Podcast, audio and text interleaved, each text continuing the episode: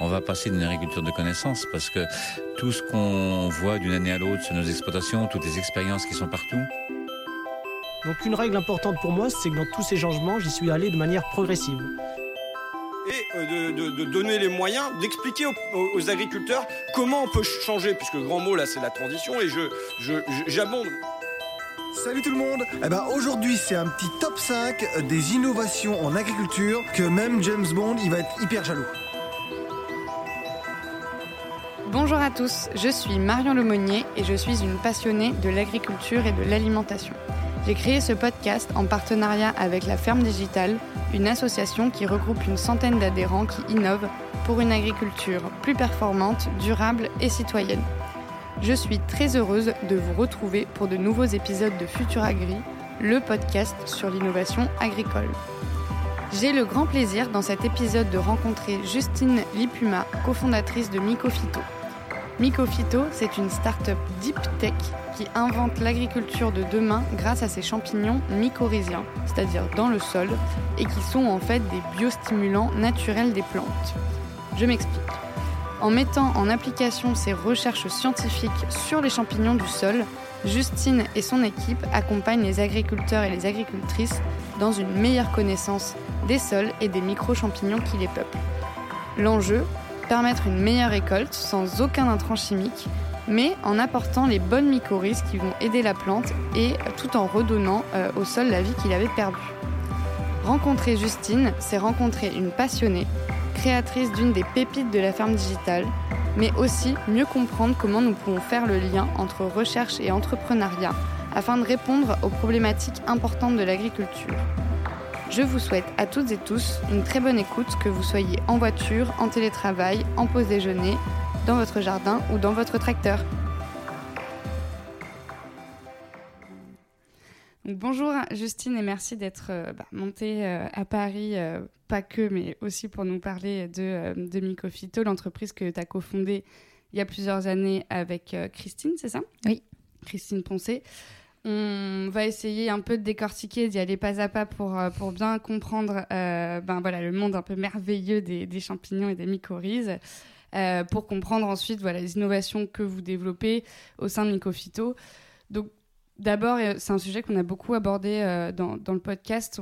J'ai l'impression que pendant longtemps, dans le milieu agricole, autant dans la recherche que dans le milieu économique agricole, je dirais, on s'est vraiment concentré sur la plante et c'était la plante qui et le renforcement de cette plante qui allait nous permettre d'augmenter les rendements et de voilà euh, faire de la croissance, je dirais agricole. On avait du coup peut-être un petit peu laissé de côté ce qui se passe dans le sol, ce qu'on ne voit pas nous, euh, et qui est pourtant bah, fondamental aussi à la santé, euh, à la santé des plantes. Donc, du coup, tout l'univers des champignons, il est vraiment, je pense, au cœur du système du sol. Je pense pas que tu vas me contredire là-dessus. Voilà, est-ce que tu peux nous expliquer un petit peu, euh, bah, voilà, quelle est euh, la place, euh, comment ça fonctionne les champignons dans le sol C'est pas des champignons de Paris, quoi. Donc voilà, quels sont leurs rôles, leurs bénéfices pour l'agriculture aussi derrière? Oui, tout d'abord, c'est vrai que le sol a longtemps été considéré comme simplement un support en fait de culture de la plante et on a oublié que ce sol était vivant et pourtant, si on prend un gramme de sol de forêt, il y a plus d'êtres vivants que d'êtres humains sur Terre. Donc on est dans l'ordre du milliard d'êtres vivants dans un gramme de sol de forêt. Et dans un gramme de sol de terrain agricole, on est tombé euh, à l'ordre du millier. Donc on a eu une, une forte euh, appauvrissement, exactement. Euh, la bonne nouvelle, c'est que les sols ne sont pas encore morts, on peut encore agir, mais effectivement, il faut booster cette vie et y prendre soin et réaliser qu'un sol, c'est pas juste de la pierre et des cailloux. Mm. Euh, et donc les mycorhizes dans, dans ces sols, ils, ils, ont un rôle essentiel. Les champignons sur lesquels moi je m'intéresse, c'est ce qu'on appelle des espèces pionnières. Donc ça, va être les premières espèces qui vont venir coloniser un sol. Euh, juste pour la petite histoire, euh, c'est des champignons qui, à, plus de 450 millions d'années, ont permis aux plantes de sortir de l'eau. Toutes les plantes étaient aquatiques jusqu'alors. Et donc, elles sont sorties de l'eau, elles ont colonisé la Terre grâce à ces champignons-là. Elles n'auraient pas pu le faire sinon. Donc ces champignons sont toujours présents dans les sols et ils ont la capacité de se développer à l'intérieur et à l'extérieur des racines. Euh, et les structures qui se développent à l'extérieur des racines démultiplient jusqu'à 1000 euh, fois la surface d'échange entre la plante et le sol. Et le sol, c'est quand même le réservoir alimentaire de la plante en fait.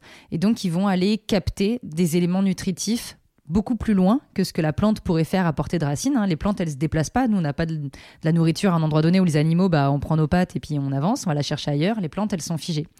Donc, euh, du coup, bah, ils vont permettre de capter des éléments nutritifs plus loin et ils sont aussi beaucoup plus efficaces dans le fait de capter ces éléments-là. Donc, ils vont mieux alimenter euh, les plantes. Ils vont permettre aussi aux racines de se développer. Donc, les plantes seront plus ancrées en fait dans, dans le sol, puisque plus il y a de longueur de racines, euh, plus c'est important, plus c'est stable, exactement. Et, et ça rend stable aussi le sol. Ça limite les problématiques d'érosion euh, euh, qu'il peut y avoir. Donc c'est aussi un biostructurant, c'est un biostimulant et c'est un bioprotecteur parce qu'il va booster l'immunité des plantes. et Donc, la permettre de, de mieux se défendre. Et c'est effectivement, comme tu le disais, euh, des organismes qui vont permettre d'aider à une meilleure santé des plantes et des hommes.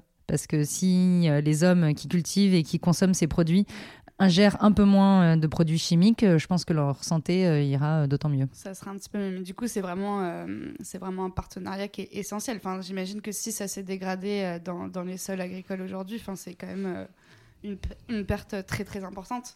Parce que euh, là, ce que tu me décris, c'est que en gros, euh, la plante, elle galère quand même un peu dans sa vie euh, sans, sans Ouais. les mycorhizes. Bah, c'est pour ça qu'on lui met des engrais. Ouais, c'est ça, exactement. On lui met des engrais parce qu'en fait, au lieu de le- les éléments nutritifs dans un sol, ils n'arrivent pas tout seuls par magie. Ils arrivent par des cycles biologiques avec euh, travail de bactéries, euh, euh, d'autres types d'organismes et de champignons. Et en fait, si on a cache- cassé pardon, cette, cette chaîne d'interaction, ben, ils ramènent plus d'éléments nutritifs et donc on est obligé d'amener des engrais à Mm. 2 cm des racines. Donc les racines ne se développent pas. Euh, donc il y a du lessivage, de la pollution de, l'eau. un espèce euh, de cercle et vicieux. C'est un cercle Où vicieux. il y a besoin Exactement. de- d'intrants, quoi. Et, et entre euh, avoir euh, des intrants qui arrivent à 2 cm de la racine euh, et accueillir un champignon, parce que c'est pas gratuit, elle- la plante, elle lui offre aussi euh, le logis et le couvert en échange. hein. c'est c'est- C'est un c'est un, échange, réciproque Mm. entre les deux. Vraiment, c'est une symbiose. Euh, chacun apporte quelque chose à l'autre. Bah, la plante euh, va pas s'embêter à accueillir ce champignon. Elle va, elle va prendre plutôt euh, la, la facilité. Et ces champignons, eux, à la différence des plantes, c'est ce qu'on appelle des symbiotes obligatoires. Donc eux ne sont, sont incapables de faire leur cycle de développement sans une plante. Donc à partir du moment où on casse cette interaction et ils peuvent plus interagir avec la plante parce que par facilité elle va choisir autre chose, Il meurt. ils meurent. Ok, ça marche. Et ben justement, euh, toi, comment t'en es venu euh, à t'intéresser à, à tout ça? Enfin, c'est quand même un sujet assez euh, spécifique, euh, mais comme tous les comme tous les sujets finalement. Voilà, quel a été un peu ton parcours pour euh, atterrir sur ce monde merveilleux des champignons? Euh, déjà, moi, j'ai fait un lycée agricole. Donc, euh, assez tôt, en fait, euh, les, les matières scientifiques me plaisaient beaucoup et j'avais envie d'amener de la science dans ce monde agricole qui, qui me plaisait et me fascinait. Donc, j'ai fait des études scientifiques au sein d'un lycée agricole dans lequel j'ai découvert l'agronomie où, même à mon époque, en agronomie, on parlait beaucoup de structure de sol et très peu de vie des sols. hein. Donc, c'est quand même un vrai sujet. Oui, on t'apprenait les différents types de ex- sols, etc. Exactement, et le triangle des ouais. textures, les rotations culturales, euh, voilà. Euh, et donc, euh, finalement, plutôt que des, des- un parcours d'ingénieur agronome, j'ai préféré aller à l'université et faire les sciences de la vie. Et je me suis passionnée de microbiologie. Je suis toujours passionnée par la microbiologie. Moi, ça me fascine ce monde microbien. Quand on pense qu'on a plus de cellules bactériennes dans notre corps que de cellules humaines, moi, je trouve ça dingue. On est Euh, colonisé de partout. on est colonisé de partout. Alors, on parle beaucoup des, des méchantes euh, bactéries Ouais. ou des méchants virus. Fort heureusement euh, pour nous, la grande, grande majorité sont plutôt bénéfiques et essentielles à notre survie et, et à celle des autres organismes vivants. Et, et donc, moi, j'ai fait une thèse sur les associations entre les plantes et les bactéries symbiotiques du sol. Je me suis vraiment spécialisée sur les associations plantes-micro-organismes et plutôt euh, les mariages heureux que, que, que- que les divorces. donc, euh, je me suis vraiment intéressée à ça. Euh, j'ai vraiment, euh, voilà, donc moi je suis microbiologiste moléculaire de formation. Et, par la suite, j'ai, dans le cadre de ma thèse, j'ai euh, développé une collaboration avec l'université de Turin, qui sont spécialistes de ces champignons mycorhiziens.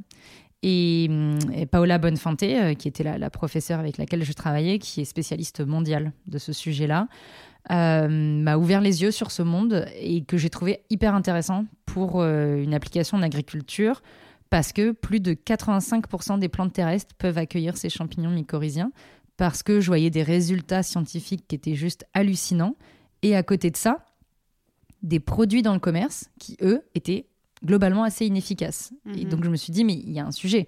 Pourquoi euh, on arrive au niveau de la recherche à avoir autant d'aussi beaux résultats Euh, et pourquoi euh, on donne des produits aux agriculteurs qui, eux, sont inefficaces? Ok. Et donc, c'est comme ça que tu as basculé Mm. aussi de- du monde des, des micro-organismes aux, euh, aux mycorhizes, etc. Et, euh, Mm. Parce que tu trouvais justement qu'il y avait plus d'applications. Enfin, c'est peut-être plus compliqué euh, de trouver justement des, euh, des, des- des produits euh, concrets sur, euh, sur les, les micro-organismes que tu que tu étudiais au début. Ou Hmm. t'étais pas là-dedans à ce moment-là En fait, moi, j'ai fait une thèse de recherche fondamentale, Ouais. vraiment. De... Mais malgré tout, à la fin de ma thèse, en fait, une partie de mes résultats, je trouvais que ça pouvait être intéressant parce que en choisissant certains partenaires bactériens, j'arrivais à avoir euh, 30% de rendement en plus sur mes plantes, Mm. euh, qui étaient des, légumineuses. Moi, la- la- le truc, c'est que l'association sur laquelle je travaillais ne concerne qu'une famille de plantes, qui sont les légumineuses, Ouais. qui peuvent s'associer avec des bactéries qui vont leur permettre de fixer l'azote. Euh, et, et du coup, quand j'ai été voir euh, bah, mes directeurs de laboratoire, etc., pour dire mais est-ce qu'on peut pas aller chercher des industriels? Est-ce qu'il n'y a pas des gens qui sont intéressés, etc. euh, on m'a plus ou moins répondu que c'était- pas notre job en fait. Et du coup, bah moi je me suis dit en fait ça va pas être le mien parce que si c'est pour juste euh, discuter entre blouses blanches euh, des Mhm. magnifiques recherches qu'on a faites, surtout par les Chinois pour que personne et comprenne, là. et s'arrêter là, euh, ça m'intéressait pas. J'avais pas fait des études de- pour ça, donc là, donc du coup, j'ai pas souhaité poursuivre plus loin dans la recherche publique. L'autre option qui s'offrait à moi, c'était euh, des grands industriels, euh, Mm. et je me reconnaissais pas ni dans ce qu'ils faisaient, ni pour moi, ils appartiennent à un ancien monde. Mhm. Euh, ils n'ont Ah, pas su pas non plus eux. pour bah, pour moi, ils n'ont pas su, eux non plus, innover. On le voit aujourd'hui. hein, nous, enfin, je pense toutes les startups de l'agritech, on est régulièrement contactés par, par ces gros industriels Mhm. qui nous disent en fait, dans 5 ans, mes produits sont interdits et moi, je n'ai pas de solution. Donc, euh, pour moi, voilà, c'était juste du passé. Ouais. Et, et donc, la voie de l'entrepreneuriat euh, et de l'innovation était pour moi euh, ce qui permettait de faire ce lien entre la, la recherche et le monde agricole.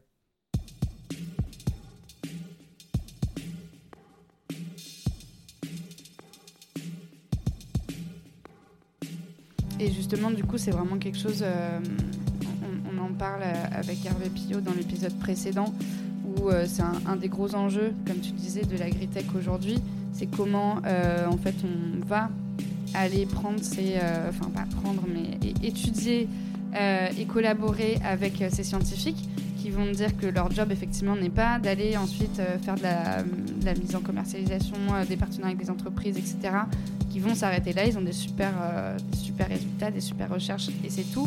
Ben voilà, comment aujourd'hui tu peux créer des ponts? Alors toi, tu l'as fait parce que fait, tu fais partie des deux et tu as décidé euh, effectivement d'entreprendre. Mais je pense que c'est assez, euh, c'est assez exceptionnel. Enfin, tu vois, tous les, tous les gens qui font des, des thèses, etc., ne font pas ça. Mais voilà, comment euh, aujourd'hui, toi, tu vois ce- ces, ces deux milieux se rencontrer ou pas et comment elles peuvent faire en sorte que les choses s'accélèrent et évoluent? Pour moi, le sujet de départ, il est de dire qu'aujourd'hui, on n'a plus le choix, en fait. Si on, on parle beaucoup de cette troisième révolution agricole, euh, et elle ne pourra pas se faire sans recherche, en vrai. Euh, pour moi, c'est impossible. Et parce qu'au cœur de l'innovation, c'est en amont, c'est de la recherche, en fait.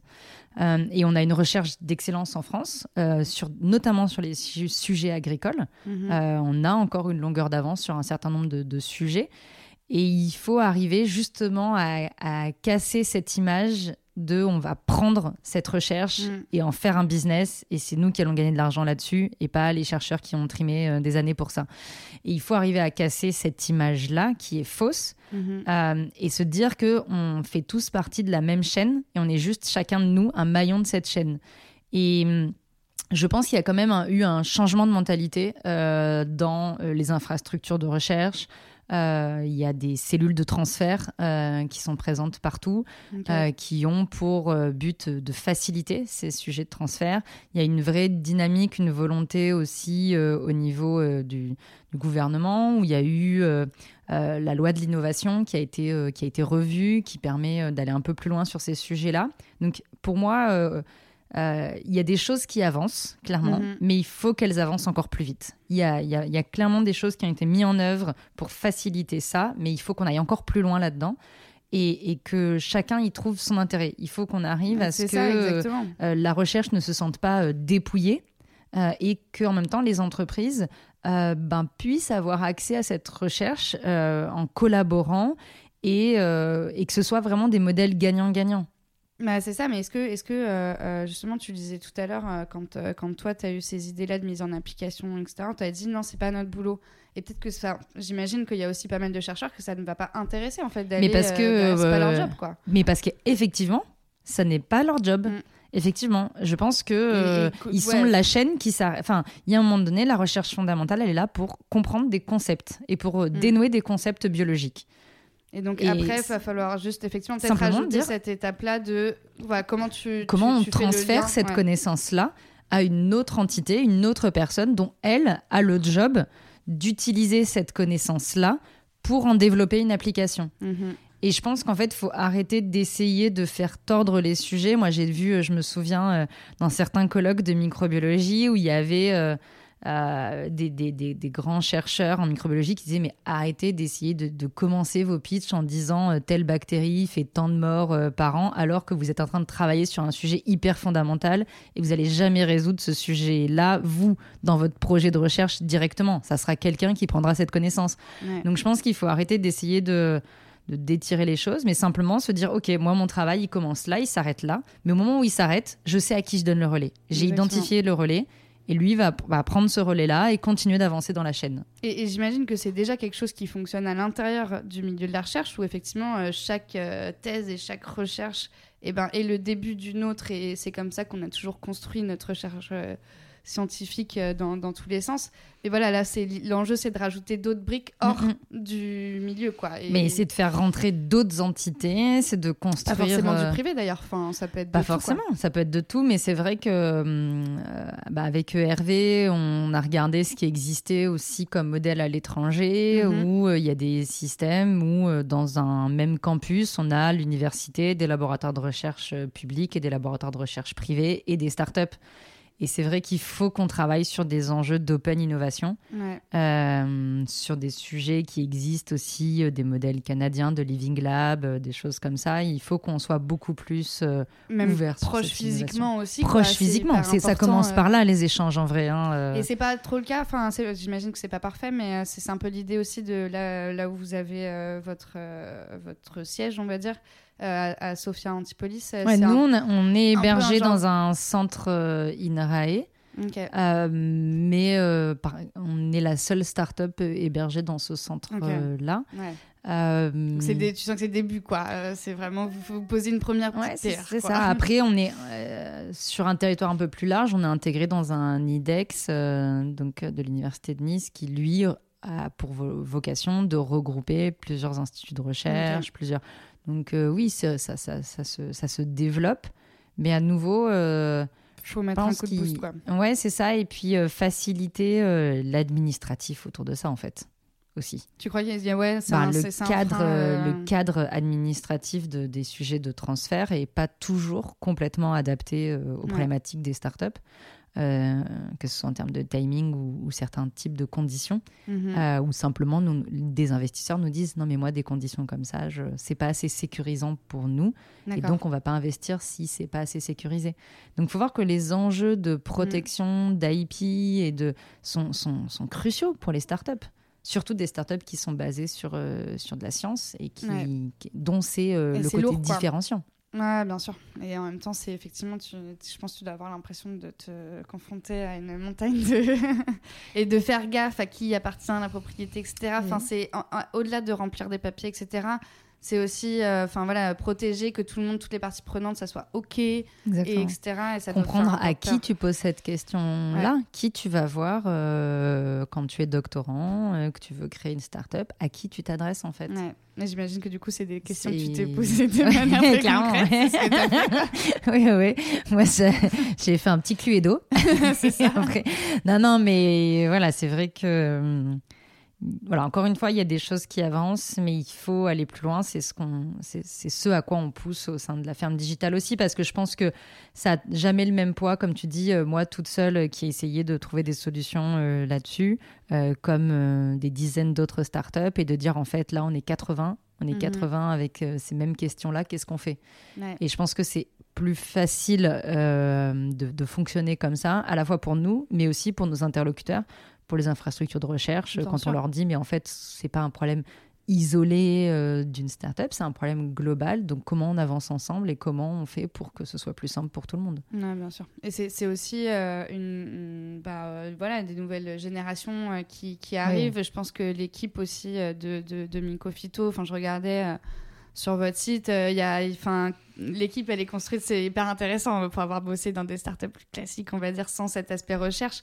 Enfin, vous, votre team, vous faites vraiment le lien entre, entre tout ça et c'est aussi voilà, cette nouvelle génération-là qui va porter un peu ce, ce, ce côté un peu plus ouvert euh, et dans la recherche et euh, enfin en labo quoi et aussi euh, bah, en vente etc enfin il y a, il y a- il y a Mm, plein plein de métiers vous du coup que vous euh, que vous devez regrouper dans, dans la boîte quoi Oui, clairement, ouais.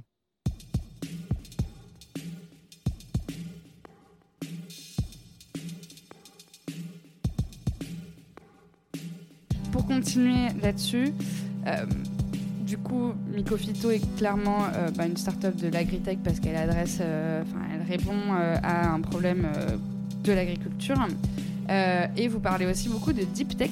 Ça, c'est un mot Mm. que moi je connais moins. J'aimerais bien juste qu'on définisse parce que je pense que c'est intéressant aussi de voir le lien entre les deux et, et un peu quel écosystème ça définit autour de, de. Quoi. Mhm. Bah, c'est vrai que au sein de, de l'agritech, euh, nous, on fait plutôt partie des, des deep tech, c'est-à-dire qu'on a une composante de recherche très forte. Bon, on le voit bien dans notre échange, on a commencé par parler de recherche. hein, donc, euh, mais On va parler de- euh, non, non, mais de je veux dire, business non, mais il n'y a pas, de, mais, mais- souci. C'est vraiment, euh, c'est vraiment ça, et c'est de dire que ce sont des startups qui ont effectivement là, une composante de recherche très forte, qui vont être euh, très disruptives et, euh, et avec une, une différenciation euh, qui euh, émane d'un projet de recherche au départ. Euh, Mm. Et, et du coup, la différence de ces startups va, va, va se jouer et par ce, ce, ce cœur, euh, cet ADN recherche assez marqué et fort, mais aussi par un, des temps de développement euh, et des étapes euh, à franchir qui sont différentes d'autres types de, de startups, avec des, des temps de go-to-market euh, différents, des besoins de financement différents aussi. Euh, et puis, bah, tu l'as dit, des, des équipes euh, parfois aussi un peu, un peu ovni. Hein, euh. Voilà, deux fondatrices issues de la recherche. Aïe, aïe, aïe. Mais on se soigne. Mais non, mais c'est vrai que c'est un ça- c'est- Par contre, je pense qu'effectivement, ça doit être drôle quand tu vas chercher des investisseurs. Il y en a qui doivent dire Oula, qu'est-ce qui se passe? Bah, tout dépend où, où tu en es. C'est vrai que nous, ça. on a notre deuxième Maintenant, étape de levée de fonds. Donc euh, voilà, je pense Ouais, que c'est. clair. Mais je, justement- je, je pense qu'à force, on- moi, on a, on a presque oublié que j'étais chercheur au départ. Donc, Ouais, bah voilà, maintenant tu es euh, et euh, voilà, c'est avec Mais euh, tout le bagage que ça comporte, etc. Mais, euh, mais justement. Mais voilà, les deep tech, c'est hum, il y a un écosystème deep tech assez dynamique autour de, de BPI France qui a essayé de, de, euh, de, de constituer euh, une communauté, euh, une communauté de deep tech euh, qui est assez active et, et on se rend compte là aussi, c'est intéressant, c'est que euh, en étant dans des sujets très différents, il y a des étapes qu'on franchit tous au même moment quand on Ouais. est une deep tech. Et du coup, ça veut dire que tu peux discuter avec euh, des deep tech euh, dans, dans, dans le spatial, sujet, ouais, c'est dans des sujets qui n'ont rien à voir avec ce que tu fais.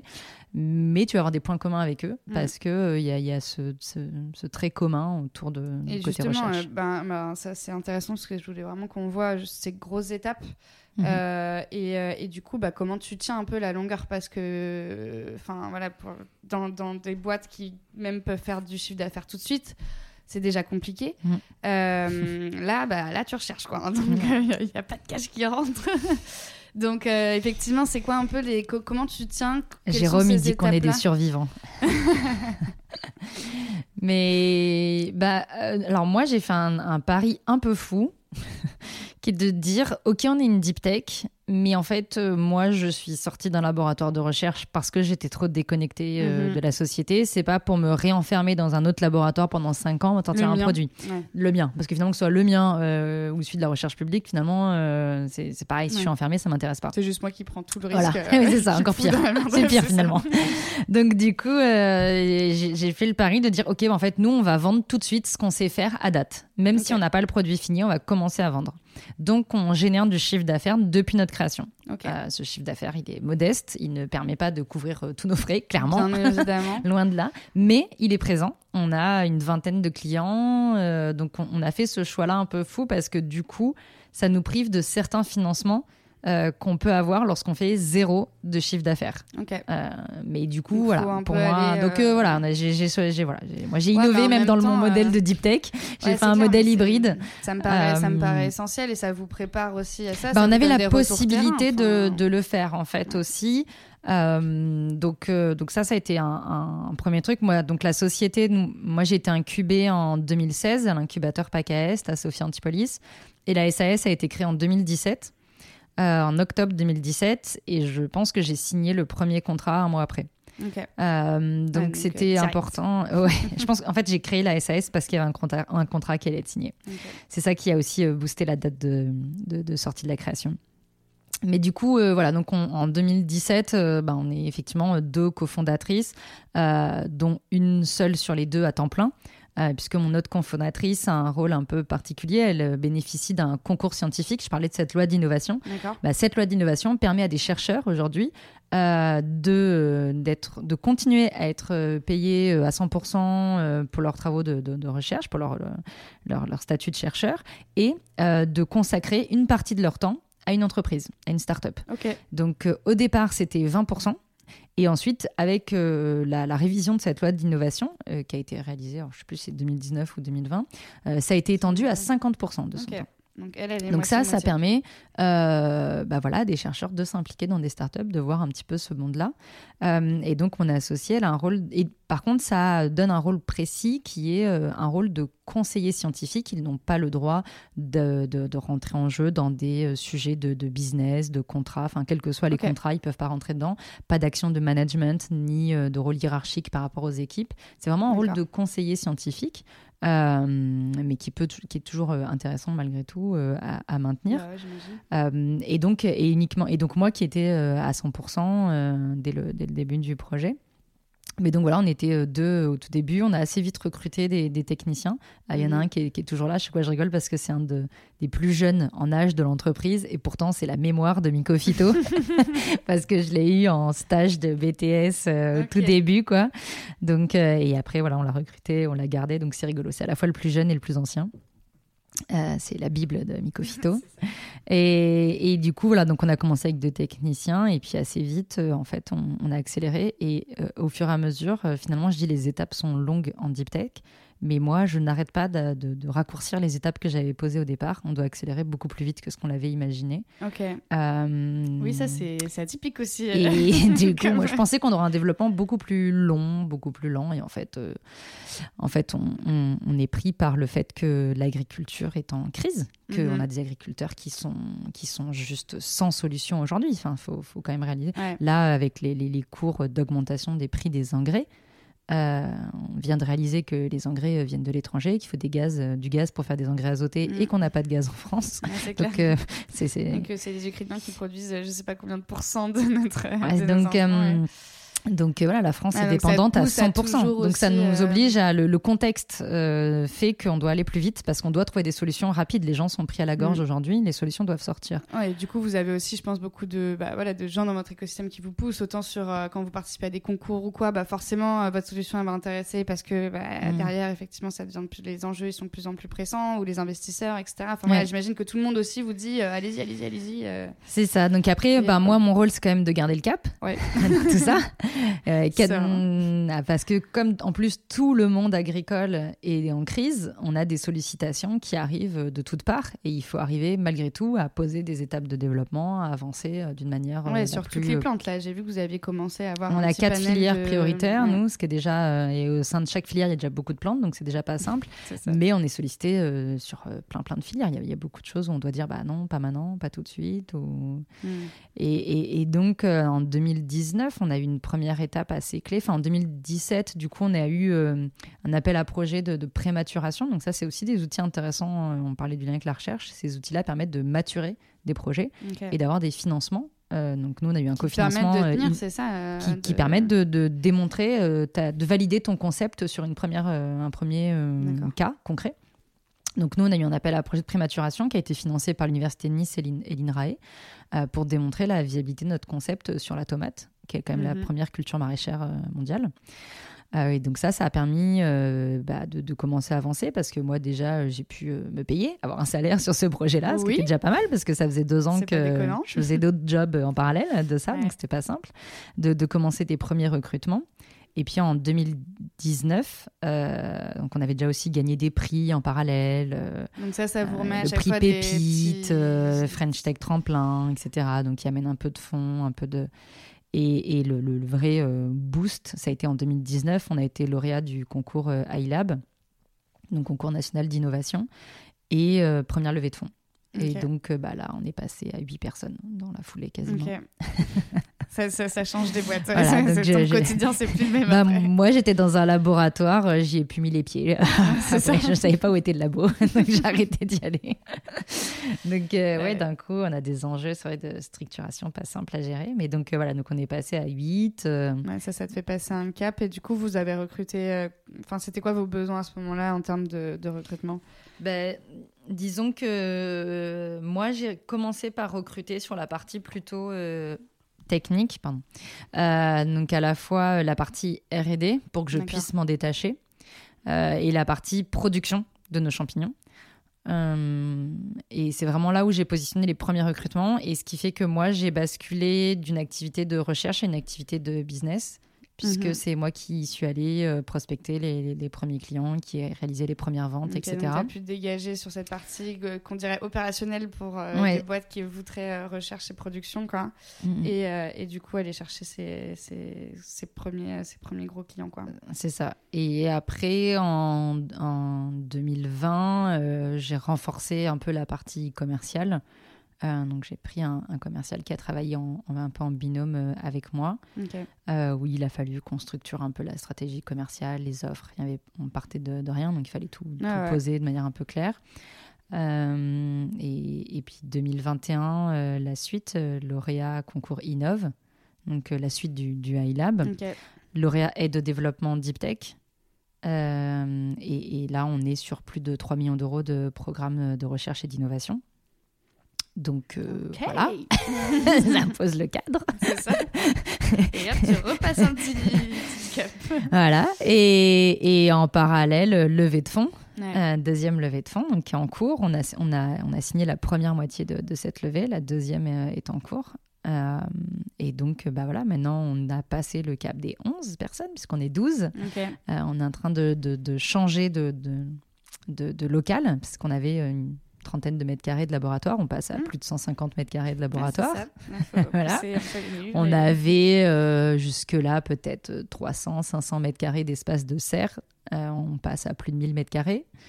Euh, voilà, donc on pousse les murs un peu partout. Bien sûr. Et euh, justement, euh, ça, tu parles de production, etc. Et j'ai pensé à une question euh, hier soir en préparant le podcast. Comment, euh, très concrètement, tu fais pour. euh, Enfin, autant euh, mettre des intrants, bon, bah, tu, tu, prends un petit pulvé et puis ça roule. Comment, justement, tu fais ce match entre, entre les racines de la plante? En plus, ça se passe en dessous. Donc, c'est un peu quand même compliqué d'y aller. Et que, voilà, que le match, se fasse entre euh, ces mycorhizes et les racines. Bah nous déjà, on, pour les, enfin quand on les a produits, ensuite nos formulations, euh, donc dans nos, C'est une solution liquide, une solution liquide ou solide. On a les deux qui existent parce que l'idée c'est de, notre idée c'est vraiment d'arriver à s'intégrer dans des itinéraires de culture sans rajouter une contrainte supplémentaire parce qu'effectivement c'est pas le but du jeu. outil, un truc, si ça euh, coûte euh, trop cher, c'est pas, c'est pas non plus intéressant. Euh, et donc, euh, d'avoir ces deux formulations, ça nous permet de répondre à pas mal de contraintes. Euh, si c'est euh, une nouvelle plantation, en fait, on utilise le trou de plantation euh, et on, on pose, on, dé- on dépose la poudre qui contient des millions de spores actifs. euh, dans le trou de plantation Euh, tu et donc euh, on met, la, on, met parti. le- on met- alors pas le semis là c'est quand on plante plutôt des, des- des jeunes plants des arbustes des, des plants aussi Euh, après euh, ben, en vigne euh, il y a une- quand les vignes sont déjà implantées Mhm. on utilise des pales injecteurs et on injecte euh, dans le sol effectivement une solution liquide, sachant que ces pales injecteurs sont couramment utilisés pour d'autres types de solutions. Donc on a pas, on a réutilisé quelque chose qui était déjà euh, sur les sites agricoles en fait. Euh, et sinon on peut aussi s'in- s'intégrer dans la préparation de sol. Donc, quand on prépare un terrain avant, avant de planter, donc il y a une espèce de pralinage et donc on s'intègre là-dedans. Et sur des systèmes de culture qui sont en pépinière, donc plutôt avec des, des, pots ou des godets mm. dans lesquels il y a, y, a du, y a un substrat, un support de culture inerte ou du terreau. Bah là, on s'intègre directement dans le support de culture avant qu'il y ait le semis. Ok, bah c'est un peu ce que j'imaginais, ça va. ouais, c'est ça.